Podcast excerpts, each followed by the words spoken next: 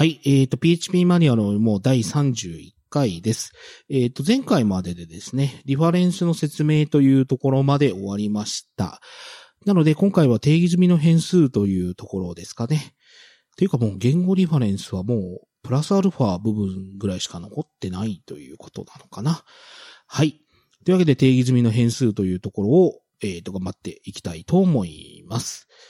はい。えっ、と、PHP には定義済みの定数が多く用意されており、すべてのスクリプトで使用することができます。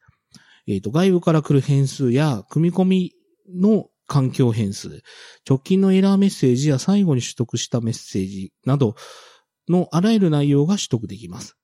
えっ、と、関連情報については FAQ のレジスターグローバルズの影響は、を参照してください。まあ、レジスターグローバルズか。はい。この FAQ っていうところまで行くのにどれぐらいかかるんですかね。もう全く想像がつかないですけれども。はい。1個目。えっ、と、スーパーグローバル。これは何回、何回も出てきてますかね。えっ、と、スーパーグローバルっていうやつなんですけども、すべてのスコープで使用できる組み込みの変数ということで、えっ、と、結構数がありますね。はい。説明。PHP の定義済み変数の中にはスーパーグローバルというものがあります。これはスクリプト全体を通してすべてのスコープで使用可能な変数のことです。関数やメソッドの内部からアクセスする際にも、グローバルドルバリューなどのというふうにする必要はありませんよということですね。えっ、と、普通そういうグローバルスコープにあるものを内部で読み込むためにはグローバルなんとかってやらないといけないんだけど、そんなことしないでもどっからでも読めるっていう意味でスーパーグローバルなわけですね。えっ、と、スーパーグローバルには次のようなものがありますということで、ドルグローバルズ、ドルアンダーバーサーバー、ドルアンダーバーゲット、ドルアンダーバーポスト、ドルアンダーバーファイルズ、ドルアンダーバークッキー、ドルアンダーバーセッション、ドルアンダーバーリクエスト、ドルアンダーバー演舞というものになります。で、変更履歴として4.1.0でスーパーグローバルっていうのが導入されましたよということですかね。で、注意、使用できる変数ですけれども、デフォルトではスーパー、デフォルトでは全てのスーパーグローバルが使用可能です。ただし、それに影響を与える設定項目があります。詳細はバリアブルズオーターのドキュメントを参照してくださいということですね。注意、レジスターグローバルズの扱い。非推奨のレジスターグローバルズディレクティブがオンに設定されている場合は、内部の変数もスクリプトのグローバルスコープで使用できるようになります。例えば、ドルアンダーバーポストカッコフーっていうのは、ドルフーという名前でも使用できるようになるということです。もう極悪ですね。えっ、と、関連情報については FAQ のレジスターグローバルズの影響はを参照してくださいということです。注意、可変変数。スーパーグローバルは関数やクラスメソッドの中の可変変数として使用することはできませんということですね。えっ、と、ドルドル風みたいな感じの使い方をして、風の中にアンダーバーポストみたいなのを入れて、ドルアンダーバーポストみたいにするみたいな使い方はできないよということです。はい。まあ、参考にということで、変数のスコープとバリアブルズオーダーっていうディレクティブとフィルター拡張モジュールを参照してくださいということですかね。はい。この後は、意外と項目多いか、このやつ。えっ、と、一個一個行きましょうか。じゃあ次、グローバルズ。えっ、と、ドルグローバルズですけども、これは4、5、7っていう、まあ、すべてのバージョンで使えます。あ、3、一応 PHP3 あったか。まあ、PHP4 以降で使えるってことですね。はい。えっ、と、ドルグローバルズ、グローバルスコープで使用可能なすべての変数への参照ということで、えっ、と、説明、スクリプトのグローバルスコープに現在定義されているすべての変数への参照を含む連想配列です。変数名が配列のキーとなりますというです。すごい極悪な、まあ、あれなんですよね。例、まあ、ドル globals の例ですけども、 function test ってやつで、 foo イコール local variable。これはドルフーっていうのは、テストという関数の中でしか存在できない変数なわけです。で、ドル globals カッコ foo っていうのは、これはグローバルのドルフーっていうのと一緒ですね。で、ドルフー。っていう関数があった場合に、ドル foo イコール example content っていう風に、グローバル変数の風にexample content って入れてたとして、テスト関数を呼ぶと、どうなるかっていうと、1個目のエコーではドル globals の foo ってやってるので、 example content の方が出て、次のただの風は、これローカルスコープのやつなんで、 local variable の方が出るということですね。はい。注意。えっ、ー、と、これはスーパーグローバルあるいは自動グローバル変数と呼ばれるものです。スクリプト全体を通してすべてのスコープで使用することができます。えっ、ー、と、関数やメソッドの内部で使用する場合にも、グローバルドルバリアブルとする必要はありません。あ、同じ注意か。えっ、と、変数の可用性、他のスーパーグローバルと異なり、異なり、ドルグローバルズは PHP で常に使用可能ですということですね。多分ドルアンダーバーポストとかは、post が来てないと使えないという意味とかそういう話なのかなはい。えっ、ー、と、ドルアンダーバーサーバー。で、昔あったのがドル HTTP アンダーバーサーバーアンダーバー vars っていうのが昔あった。けど削除されたよっていう意味なんですかね。この表示僕初めて見たら。えっ、と、4.1.0以降で使えるっていうやつです。ドルアンダーバーサーバーですね。で、ドルアンダー、ドル HTTP アンダーバーサーバーアンダーバー vars は削除されたよっていうことですね。サーバー情報及び実行時の環境情報っていうやつで、えっ、と、説明。ドルサーバーはヘッダー、パス、スクリプトの位置のような情報を有する、え、ー、と、配列です。この配列のエントリーは Web サーバーにより生成されます。すべての Web サーバーがこれらのすべてを提供する保証はありません。サーバーはこれらのいくつかを省略したり、この一覧にない他のものを定義する可能性があります。えっ、ー、と、これらの変数の多くは CGI1.1 specification で定義されています。したがってこれらについては定義されていることを期待することができますということで、えっ、と、注意、PHP 5.4.0より前のバージョンでは、HTTP アンダーバーサーバーアンダーバー vars にも同じ初期情報が含まれていましたが、これはスーパーグローバルではありませんでした。なるほど。えっ、ー、と、HTTP サーバーバーズとドルアンダーバーサーバーは異なる変数であり、PHP は異なる変数として処理を行うことを注意してくださいということで、それぞれがリファレンスの関係にはないってことですね。はい。まあ、あの、ドルアンダーバーサーバーっていうのは、まあ、言うたらどんなのが入ってくるかというと、まあ、ユーザーエージェントの情報ですね。あの、これは、えっ、ー、と、エッジからアクセスされてるとか、クロームからアクセスされてるとか、まあ、クロームでも、えっ、ー、と、Mac のクロームから来てるとか、Windows のクロームから来てるよっていうのがわかるユーザーエージェントであったりとか、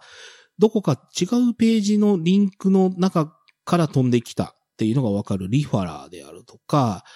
えー、っと、そういったものの値が返ってくるってやつですよね。はい。で、それはどういった値がちゃんと通知されてくるかっていうと、ウェブサーバーによって処理が変わってくるので、リファレンス、リファラーを返してくれないふざけたウェブサーバーとかが昔あったんですよね。まあ、ガラケーのキャリアのサーバーですけど、えっ、ー、と、そういったようなやつとかがあったっていうことなので、まあ、必ずそういうのが値が返ってくると思うなよっていうところはちょっと気をつけないといけないといけないですね。はい。はい。インデックスということで、えっ、ー、と、以下の各要素のいくつかはドルアンダーバーサーバーに現れない可能性があります。PHP をコマンドラインで実行されて、実行している場合には、使用できるものはわずかであることに注意してくださいということで、えっ、ー、と、コマンドラインで使っていてもドルサーバーに入るものもいくつかあるということなんですね。はい。まあ、いくつかしかないっていう言い方もありますけど。はい。えっ、ー、と、PHP セルフ。現在実行しているスクリプトのファイル名が入るってことですね。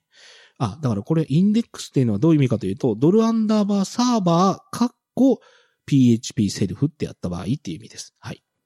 例えば、http コロンスラスラ example.com スラフスラバー .php というようなアドレス上にあるスクリプトでは、ドルアンダーバーサーバーカッコ PHP セルフというのは、スラ foo スラ bar PHP という風になりますと。アンダーバーアンダーバーファイル定数にはカレント、すなわち読み込まれたファイルのパスとファイル名が含まれます。PHP がコマンドラインから実行される場合、PHP 4.3.0以降、この変数にはスクリプト名が含まれます。えっ、ー、と、これより前のバージョンではこの変数は使用できませんということですね。この変数？このインデックスですよね、多分ね。argv。えっ、と、スクリプトに渡された引数の配列です。えっ、と、スクリプトがコマンドラインから実行された場合、C 言語スタイルでコマンドライン引数にアクセスすることができます。えっ、と、get メソッドを通してコールされた場合には、検索引数が格納されます。へえ。argv っていうのは引数のバリュー、arg バリューってことですね。argc、えっ、ー、と、スクリプトに渡された、渡されたコマンドライン引数の数、コマンドラインから実行した場合に、そういうのが入るということですね。argc ですね。argcount かな。えっ、ー、と、ゲートウェイインターフェースってやつね。えっ、ー、と、サーバーが使用している CGI バージョン。まあ、例として CGI すら1.1みたいなのが入る。えっ、ー、と、サーバー addr、サーバーアドレスですね。えっ、ー、え、ー、と、現在スクリプトが実行されているサーバーの IP アドレスが入る。えっ、と、サーバー name。現在のスクリプトが実行されているサーバーのホスト名です。スクリプトがバーチャルホスト上で実行されている場合は、バーチャルホスト名となりますということですね。注意、Apache 2では use canonical name イコール on とサーバーネームを設定する必要があります。そうしなければ、この値はクライアントが提供するホスト名を指すようになってしまい、無意味です。また、セキュリティ的な意味合いでも、意味合いでこの値に頼ってはいけません。まあ、そもそもですね、ドルアンダーバーサーバーの値を信じすぎるなっていう話ですね。ここの値を偽装される可能性があるので、えっ、ー、と、偽装された結果、えっ、ー、と、セキュリティホールを作るということもあり得るということです。えっ、ー、と、ドルサーバーイコール、あ、じゃあ、サーバーアンダーバーソフトウェアですね。レスポンスヘッダー上に書かれているサーバーの識別文字列。サーバーアンダーバープロトコル。ページがリクエストさされた際のプロトコル名とバージョンが入ってるってことですね。で、HTTP1.0 とかが入ってるってことですね。リクエストメソッド。このあたりはよく使うかな。えっ、ー、と、ページにアクセスする際に使用されたリクエストのメソッド名です。えっ、ー、と、get, head, post, put などですね。えっ、ー、と、注意。リクエストメソッドがヘッドだった場合、PHP スクリプトはヘッダーを送信した場合、言い換えれば出力バッファリングを行わずに全出力を処理した後に終了しますということですね。で、えっ、ー、と、リクエストタイム。リクエストの開始時のタイムスタンプ。PHP5.1.0 以降で利用可能。えっ、ー、と、リクエストタイムフロート。これ全部読んでいっていいのかな？すごい数あるんだけど。厳しいな。えっ、ー、と、先に気がつけって話ですね。えっとですね。重要なやつだけにしておきましょうか。はい。えっと、リクエストタイムとかリクエストタイムフロートは、まあまあ、えっ、ー、と、次ですね。クエリーストリング。えっ、ー、と、ページがアクセスされた際にもし検索も引数があれば、えっ、ー、と、格納されますということですね。はい。まあ通常はアンダーバーゲットやアンダーバーポストみたいな方に入ってる側の方を見るんですけども、まあ、もともとアクセスされた際の、まあ、えっ、ー、と、クエリーストリングそのものを見たいみたいな時に、ここを見ない、見ることもあるかもしれないぐらいですかね。さすがにいろいろはしょらないとやばいな、これ。えー、っと、ドキュメントルートは、まあ、ここを使って見るってことはあんまないもんな。そうですね。まあ、次あるとすると、http リファラーかな？さっき言ったリファラーの値が入っているってやつですね。現在のページに遷移する前にユーザーエージェントが参照していたページのアドレス。まあ、もしあった場合ですね。だから、いきなりあるページにアクセスした場合には、このリファラーって値は取らなくて、あるページにアクセスされた後に、今現在のページに来たって場合には、一つ前参照してたやつっていう意味でリファラーが入るので、えっ、ー、と、そういった場合には入るということです。これはユーザーエージェントによってセットされます。えっ、ー、と、すべてのユーザーエージェントがこの、これをセットしているわけではなく、また HTTP リファラーを変更する機能を持つものもあります。えー、要するに信頼するべきものではありませんっていうことですね。だからリファラーの値を見てなんか重要な決定をするのはセキュリティ上まずいということです。えっ、と、HDB ユーザーエージェントということで、えっ、と、現在のリクエストにユーザーエージェントヘッダーが、もしあればその内容が、まあ、えっ、と、使われるということです。えっ、と、ページにアクセスしてきているユーザーエージェントの印の文字列です。えっ、と、典型例は文字らなんたらかんたらみたいな感じのやつですね。例えば、ゲットブラウザーでこの値を使ってページの出力をそのブラウザーに合わせたものにすることもできるでしょうということで、まあ、あの、このユーザーエージェントの値を見て、スマートフォンからのアクセスなのか、それともフルブラウザーからなのかみたいな感じのことを切り分けたりするみたいなことをするわけですね。まあ、これも実際信用できる値ではないんですけど。はい。はい。HTTPS。まあ、これはあの、SSL 経由なのかそうじゃないのかみたいなやつを見るときに使いますね。えっ、と、リモートアダーとホストか。まあ、これもまあ、時々使うかな。まあ、ここら辺、基本的にですね、ドルアンダーバーサーバーの値は、基本信用できないと思った方が良くて、それでなんか重要な決定をするみたいなスクリプトは書かない方がいいです。まあさっきのソフト、えっ、ー、と、ユーザーエージェントから、あの、スマートフォン用のページを出すか、そうじゃないかみたいなぐらいのやつはですね、まあ、えっ、ー、と、言うてそこのところが偽装された結果、スマートフォン用のページを見せたとしても、まあ、不自由にをさせるだけでそんな大したことないので、っていうぐらいな気持ちのやつであればいいということですね。はい。あとはどれだろうな。まあス、スクリプトネームとか、あの、スクリプトファイルネームとかっていうのも全然信用できないですね。えっ、ー、と、リクエスト URI とかは、まあ、えっ、ー、と、これを使ってフレームワークとかがコントローラーとかアクションとか決めてるかもしれないですね。そんなもんかな。あ、あとパスインフォ。えっ、ー、と、パスインフォっていうのは、あの、これも使っているフレームワークがいるかもしれないですね。なんとか .php の後ろにつけたものをパスインフォという形で取ることができるので、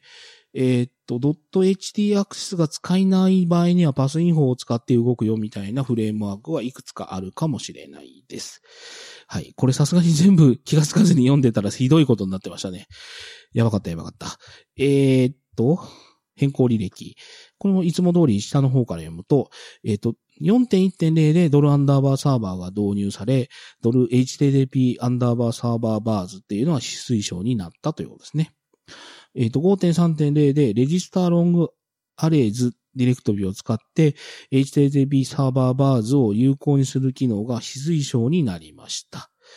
えっ、ー、と、5.4.0で HTTP サーバーバーズが使えなくなりました。長い形式の配列への登録が廃止されたからですということですね。はいえっ、ー、と、例として、ドルアンダーバーサーバーの例として、えっ、ー、と、エコをドルアンダーバーサーバー、サーバーネームっていう風にした場合には、えっ、ー、と、そのサーバーのドメインがこういう名前だったらこう出るよっていうことで www.example.com という風な出力が得られたということです。えっ、と、注意。これはスーパーグローバルあるいは自動グローバル変数と呼ばれるものです。あ、もういつものやつか。えっ、と、まあ、えっ、と、グローバルなんたら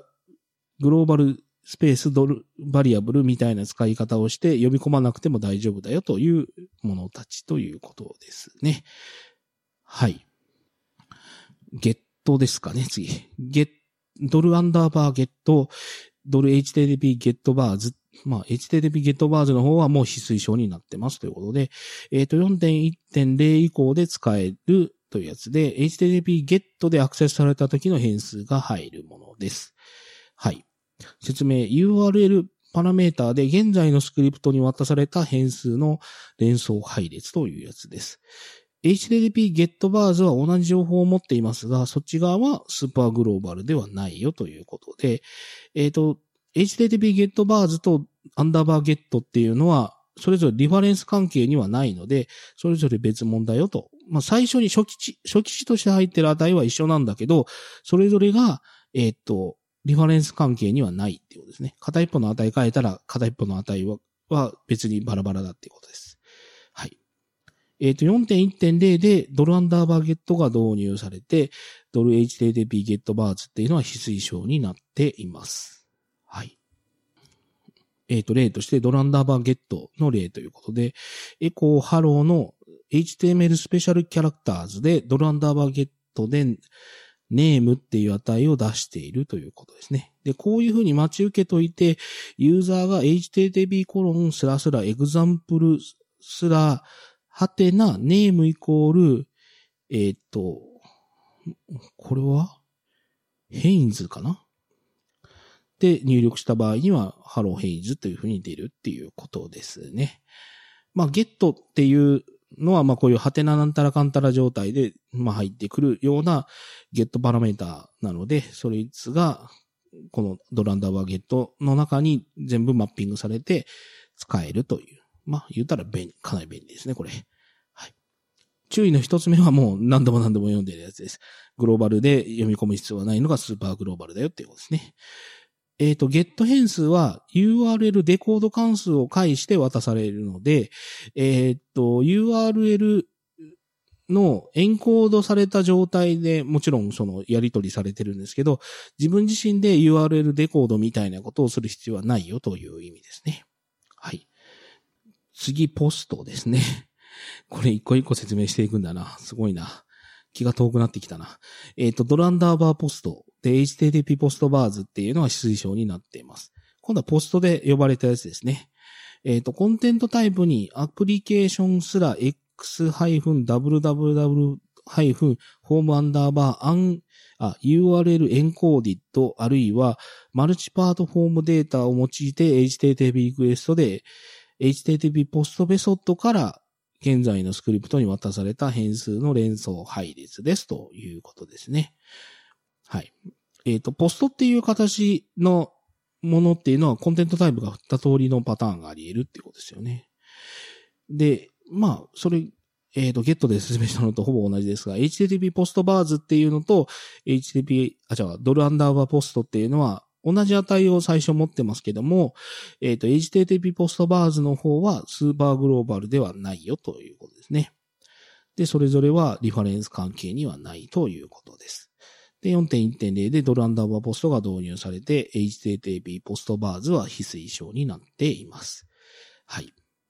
で、これも同じように、ハロー HTML, HTML スペシャルキャラクターズの方で、ドルアンダーバー POST name っていう風に表示しようとすると、ユーザーが name イコールヘインズっていう風にポストしたとします。ポストしたってどういう状態なんでしょうね。えっ、ー、と、これは、あの、まあ、フォームの input type ネ name の name っていうやつの、まあ、テキストボックスの中にヘインズって入れたフォームが、えっ、ー、と、 method POST だった場合には、こういう感じで飛んでくるので、ハローヘインズっていう風になりますよということですね。次、 files。ドルアンダーバー files、えっ、ー、と、ドルアンダー、あ、ドル HTTP POST files と、まあ、HTTP で始まる方は非推奨にもなっています。まあ、HTTP ファイルアップロード変数っていうやつで、まあ、HTTP ポストでのメソポストメソッドで呼ばれた、あと、アクセスされたもんなんだけれども、えっ、ー、と、ファイルアップロードという機能を使われた場合ですね。で、そのファイルアップロードの input type file で、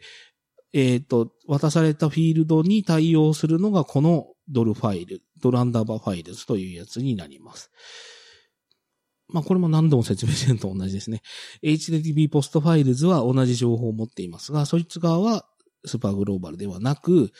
えっ、ー、と、HTTP ポストファイルズとアンダーバーファイルズは初期値的には同じ値が入ってますけども、そもそも異なる変数であって、えっ、ー、と、それぞれリファレンス関係にはないよということですね。はい。で、これはファイルアップロードの処理っていう説明が後ほどあるんだろうな。はい。そこで詳しく説明されるので、まあ、今のところファイルアップロードを使った、えっ、ー、と、ものたちは、まあ、そのドランダーはポストにそんなでかい値が入ってくるわけではなく、えっ、ー、と、特別なスーパーグローバルが用意されていて、ドランダーバーファイルズっていうのに入りますよということです。はい。次、ドルアンダーバーリクエストというやつですけど、えっ、ー、と、HTTP リクエスト変数ということで、4.1.0以降で使えるやつですね。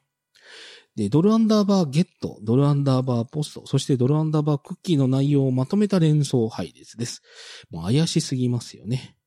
はい。4.1.0でドルアンダーバーリクエストっていうのは導入されました。で、4.3.0でドルアンダーバー files の情報がドルリクエストから削除され、入ってたんかい。ひでえな。えっ、ー、と、5.3.0で request order が導入されました。えっ、ー、と、このディレクト、ディレクティブはドルアンダーバーリクエストの内容に影響を及ぼしますということで、えっ、ー、と、結局何かっていうと、ゲットでもポストでも同じネームっていう値が入ってきてたら、ドルリクエストでどっちが取れるんだい？っていう話があるわけですよ。そうなった時には優先順位決めないと意味がないんですよね。だから優先順位を決めるためのディレクティブとしてリクエストオーダーっていうのが出てきたんですけど、まあ言うて、このリクエスト使うのやめましょうね。まあ言うたらもう、どれから入ってきたかわかんないんですよ。あの、ドルアンダーバーリクエスト見ただけでは。なんせネームって値が入ってますね、と。いや、これクッキーからの値なのかな？ポストなのかな？みたいなのは、まあ後から見てわかんないので、それぞれちゃんとドルアンダーバーゲット、ドルアンダーバーポスト、ドルアンダーバークッキーっていうのがあるんだから、それぞれの値からきっちり取ってきて、これに入ってないんだから処理する、処理、処理しないっていうのをきちんとしましょうということです。はい。えっ、ー、と、1個目のスーパーグローバルの説明はもうしません。くどいんで。えっ、ー、と、コマンドラインで実行する場合、ここにはドルアーグ V やドルアーグ C の内容は含まれません。これらの内容はドルアンダーバーサーバーの配列に格納されますということですね。えっ、ー、と、ドルアンダーバーリクエスト内の変数の内容は、ゲットやポスト、そしてクッキーといった仕組みでスクリプトに渡されます。えっ、ー、と、これらはリクエストユーザーの変、リクエストユーザーが変更可能なので、えっ、ー、と、信頼できるとは限りません。この配列内に含まれる変数の値や順序は PHP 設定ディレクティブ、 variables order で決まりますということで、あるんですけども、まあ使うのは、まあやめましょうね。はい。はい、次、ドルアンダーバー session ですね。えっ、ー、と、ドルアンダーバーセッション、HTTP セッションバーズというやつ。まあ、セッションバーズの方は、えっ、ー、と、非推奨になっております。で、えっ、ー、と、現在のスクリプトで使用できるセッションセッション変数を含む連想配列です。えっ、ー、と、セッション変数の使用法の詳細については、セッション関数のドキュメントを参照してください。はぁ、それ説明してからこれ使え、まあいいか。えっ、ー、と、ドラン、ド、ドル HTTP セッションバーズは同じ情報を確認をしていますが、これはスーパーグローバルではないですよということですね。えっ、ー、と、ドル HTTP セッションバーズとアンダーバーセッションっていうのは異なる変数であって、それぞれ別々ですよという話でした。で、4.1.0でドルアンダーバーセッションが導入され、HTTP セッションバーズは非推奨となっています。スーパーグローバルの設定、説明はもうしません。えっ、ー、と、セッションスタートっていうやつで新しいセッションを開始して、えっ、ー、と、あるいは既存のセッションを再開するということなんですが、まあ、PHP の中で、とてつもなく便利なものを、まあ、アンダーバーゲットとかアンダーバーポストも本当に便利なんですけど、多分、このドルアンダーバーセッションっていうのがスペシャルに便利でしょうね。えっと、設定一つでこれに入れただけでレジスに入ったりとか、メムキャッシュに入ったりとか、まあ、DB に入れてくれたりとかもしますからね。もう恐ろしい機構ですよね。単なる変数に入れてるつもりなのに、なんか気がついたらいろんなストレージに入ってるっていう恐ろしいもんなんですが、まあそこは多分セッション系の関数のとこで説明をするんでしょうね。はい。ちょっと今回のこの定義済みの変数の説明あっさりしすぎてますね。本当に申し訳ない。まあ、何回かいっぺんにこういう回あるな。えっ、ー、と、ドルアンダーバー演舞っていうやつと、ドル HTTP 演舞バーズっていうやつなんですけど、まあ、環境変数というやつですね。えっ、ー、と、環境変数として現在のスクリプトに渡された環境変数の連想配列ですということですね。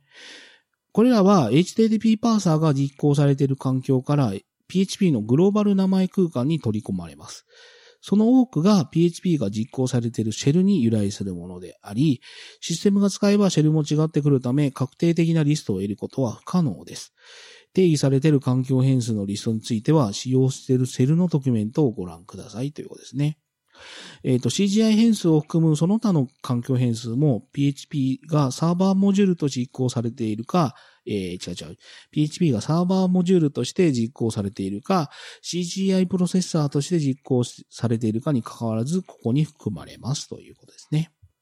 もう同じで説明を何度も何度もしてますね。えっ、ー、と、PHP、H、PHP、あ、HTTP 演舞バーズは同じ情報を持っていますが、これはスーパーグローバルズではありません。えっ、ー、と、HTTP 演舞バーズとドランダーバー演舞っていうのは違う変数であり、それぞれ別物でリンク関係にはないっていうことですね。はい。えっ、ー、と、4.2.0でドランダーバー演舞が導入され、HTTP 演舞バーズは非推奨になっています。えっ、ー、と、ドルエブの例ということで、エコ my name is ドルエンブユーザーっていうやつをやった場合、えー、と、これはなんて読むんだろうな。もう読めないな。まあ、あるユーザー名の人がスクリプトを実行すると、そのユーザー名が取り込まれるので、my name is ユーザー名という風になるということなんですが、もっといい例なかったんかよ。えっ、ー、と、まあ、これよく使うのがですね、まあ、あの、実際には getEnv っていう関数経由で取ることが多いんですけれども、あの、例えばフレームワークを使っている場合にですね、えっ、ー、と、自分の作業マシーンですね、ローカル環境で動かしているのか、ステージング環境で動かしているのか、本番環境で動かしているのか、みたいなのを切り分けたいという場合に、ローカルで動くときにはドルエンブにはローカルホストとかローカルっていう風に入るようにしておいて、ステージングで動く場合にはステージング、ステージみたいな値が入る。で、本番ではプロダクションとかプロダクトみたいな値がこのドルアンダーバー演舞経由で取得さえできれば、例えば DB 接続の情報をこのドル演舞に、の値によって変えるとかですね。えっ、ー、と、まあ、あとは、まあ、いろいろこの演舞によってメムキャッシュの設定変えたりとかみたいなことをするために使うみたいなことが多いですね。えっ、ー、と、ドランダーバークッキーですね。HTTP クッキーバーズっていうのが推奨になっています。えっ、ー、と、現在のスクリプトに HTTP クッキーから渡された変数の連想配列ですということです。えっ、ー、と、もう、もういいですかね？この説明。まあ一応読んでおきますが、HTTP クッキーバーズは同じ情報を持ってますが、スーパーグローバルズではないよということですね。HTTP クッキーバーズはドランダーバークッキーと違う変数であり、PHP はそれぞれ別に扱うっていうことで、それぞれがまあ、あの、参照関係ではないということです。えっ、ー、と、4.1.0でドルアンダーバークッキーっていうのが実装され、HTTP クッキーバーズっていうのが指示書となりましたということで、えっ、ー、と、クッキーの例ですけど、まあ、ハローの HTTP スペシャルキャラクターズっていうことで、ドルアンダーバー cookie name っていう風に、まあ、やった場合、まあ、 name というキーをののクッキーが事前に設定されていたら、まあ、ハローヘインズっていう風に出るよということです。まあこれもセッションと同じようにドルアンダーバー cookie っていうやつに値を入れたり取ったりするだけで、まあウェブブラウザーに対してクッキーのやり取りができちゃうっていうところは、まあ、えれえ、便利ですよね。うん。これはもう、これはもう正直に便利だと思いますね。はい。えっ、ー、と、ドル PHP アンダーバーエラーメッセージというやつで、えっ、と、これ7.2.0で非推奨になるんですけど、はい。直近のエラーメッセージが入ってる変数になります。えっ、と、でかい警告が出てますね。この機能は PHP7.2.0 で非推奨になります。この機能に頼らないことを強く推奨しますということで、えっ、ー、と、PHP アンダーバー error message は PHP によって発せられた最後のエラーメッセージのテキストを格納する変数です。エラーが発生したスコープ内、かつ、 track errors 設定がオン、えっ、ー、と、デフォルトがオフ。もうなんかもうダメダメだな。まあ、先にオフにしといて、で、PHP エラーメッセージを廃止しようとしたんだろうかな。えっ、ー、と、にセットされている場合のみ有効ですということで、警告、まあ、警告だ、真っ赤だな、このページ。ユーザー定義のエラーハンドラー、 set error handler で、が設定されている場合、PHP エラーハンドラーあ PHP エラーメッセージはエラーハンドラーが false を返した場合のみ設定されるということですね。えー、っと、str ポスに引数なしで渡しといて、アンパサンドを、アットマークを頭につけてるんで、エラーメッセージを抑制した状態で無理やりエラーを起こしたら、ドル PHP アンダーバーエラーメッセージにはこんなエラーメッセージが入ってますよというひどい例ですね。とはいえ、このやつは昔は使ってたのかな？私使ったことないんだけどな。あの、7.2.0で非推奨になるので使うのをやめましょうね。はい。よし、ここは終わらしちゃおう。えっ、ー、と、HTTP ローポストデータというやつで、生のポストデータが入っています。えっ、ー、と、この機能は5.6.0で非推奨となって、7.0で削除されたんで、えっ、ー、と、まあ、使うなってことですね、これ。使うと7.0に上げれないですよ。えっ、ー、と、HTTP ローポストデータには生のポストデータが格納されています。arrows populate ローポストデータっていうディレクティブを削除してくださいってことかな。えっ、と、まあ、今ではこの変数を使うんじゃなくて、えっ、ー、と、php コロンスラスラインプットっていうストリームを使えっていうことですね。はい、次、HTTP レスポンスヘッダーということで、えっ、ー、と、4.0.4から使えるのか。はい。HTTP アンダーバーレスポンスアンダーバーヘッダー配列は、get ヘッダーズ関数と似ています。あ、似ています。あ、なんでなまったんだ ?HTTP ラッパーを使用する際に、HTTP アンダーバー response アンダーバー header に HTTP レスポンスヘッダーが格納されますと。えっ、ー、と、ドルアンダー、ドル HTTP アンダーバーレスポンスアンダーバーヘッダーはローカルスコープで作成されますということで、ああ、なるほど。HTTP レスポンスヘッダーっていうやつは、えっ、ー、と、これで言うと、get コンテンツっていう関数内で、 file get contents で URL 参照をして値取ってきといて、この処理をしたら、レスポンスヘッダーに値入るんだ。うん。で、get contents を呼んどいて、さらに HTTP レスポンスヘッダーっていうやつを、まあ出そうとしてるんだが、えっ、と、1回目のコールは関数内のコールなんで値が入ってるんだけど、2回目は関数外のコールなので、あ、関数外に出ちゃったんで、ドル HTTP レスポンスヘッダーはローカルスコープで有効なものだから、これ通で取ろうとすると、 null が返ってきてたということですね。はい。argc、argv。これなんで別ページにした ?argc、スクリプトに渡された引数の数。コマンドラインから実行されたときに、現在のスクリプトに渡された引数の数が含まれますということですね。スクリプトのファイル名は常にスクリプトへの引数として渡されます。えっ、ー、と、従って argc の最小値は1ですね。はい。この変数はレジスター argc、argv が有効、無効になっている場合には使えませんっていうことですね。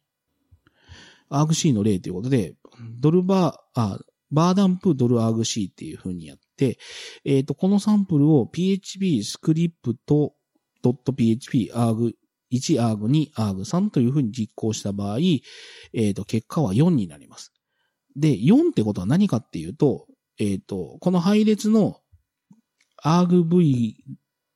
まあ、この後で出てくるんですけど、argv の値の中身は、あ後で説明出てきそうだな。何が入っているかっていうと、スクリプト PHP